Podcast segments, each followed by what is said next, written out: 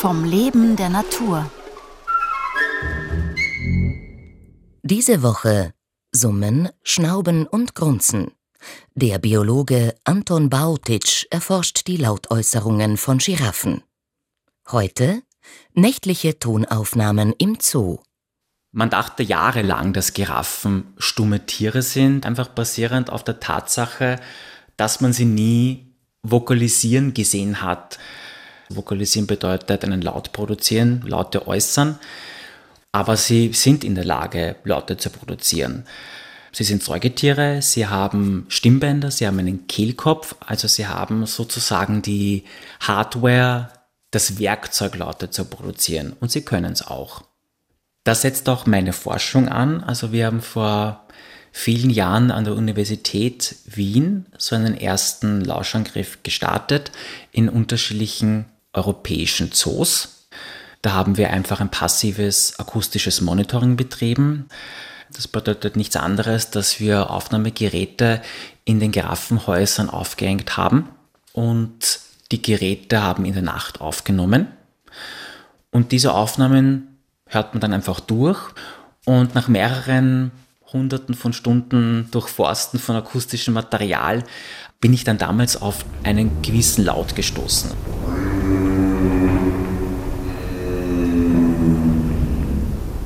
Also ich konnte das auch gar nicht zuordnen. Ich habe am Computer anhand der akustischen Struktur gesehen, okay, das sieht aus wie ein Tierlaut. Ich hatte keine Erfahrungswerte damals. Ähm, ich wusste, das Gerät hing bei den Giraffen. Es waren zu dem Zeitpunkt keine anderen Tierarten in diesen Giraffenhäusern.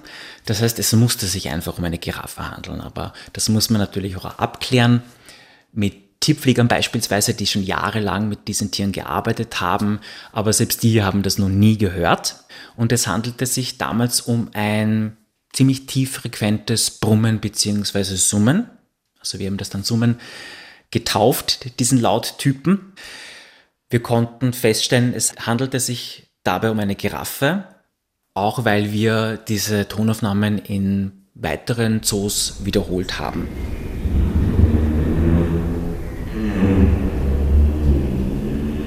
Also dabei handelt es sich um einen ziemlich tieffrequenten Laut, der langgezogen ist und die tiefste Schwingung dieses Lautes liegt bei ungefähr durchschnittlich 90 Hertz, was an und für sich ziemlich tief ist. Man hat allerdings jahrelang angenommen, dass Giraffen noch tiefer vokalisieren, dass sie sogar den Infraschallbereich berühren, so wie andere Tierarten, wie beispielsweise Elefanten.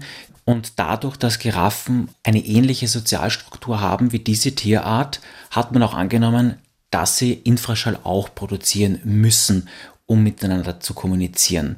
Aber bis zum jetzigen Zeitpunkt hat das noch niemand gezeigt, auch nicht wir während dieses Monitorings. Bis jetzt hat sich gezeigt, dass sie nicht sehr vokal aktiv sind. Mir scheint, dass sie nur dann lauter produzieren, wenn die Notwendigkeit besteht. Im Tierreich ist es ja an und für sich so, dass Lautproduktion sehr viel Energie beansprucht. Das heißt, Tiere machen das nur dann, wenn es notwendig ist.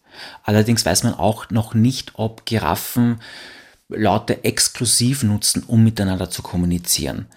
Sie haben große Augen. Anatomische Studien haben gezeigt, dass sie ein sehr gutes Sehvermögen haben. Und eventuell ist es eine Kombination aus unterschiedlichen Kommunikationskanälen, die zum Einsatz kommen. Also es könnten auch visuelle Reize sein, die eine Rolle spielen, Akustik, chemisch, Berührung. Also man könnte auch von multimodaler Kommunikation sprechen. Und bei der Akustik ist es so, vor allem wenn man auf das nächtliche Summen zurückgeht, dadurch, dass wir das nur in der Nacht aufgenommen haben, könnte es eventuell sein, dass sie auf diesen akustischen Kommunikationskanal zurückgreifen, wenn sie einander in der Nacht nicht sehen können. Morgen um 5.09 Uhr verschiedene Lauttypen.